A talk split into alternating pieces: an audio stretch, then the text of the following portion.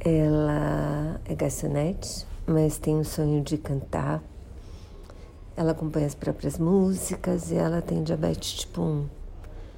E o plano de saúde dela é uma droga.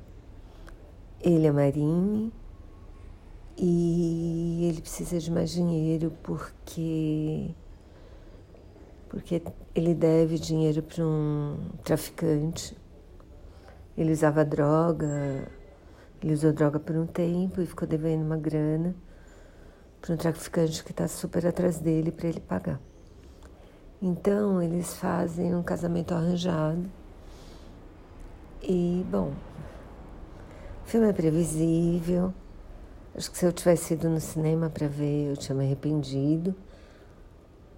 Não valia o ingresso, mas eu gosto de finais felizes e é isso, assistir em casa.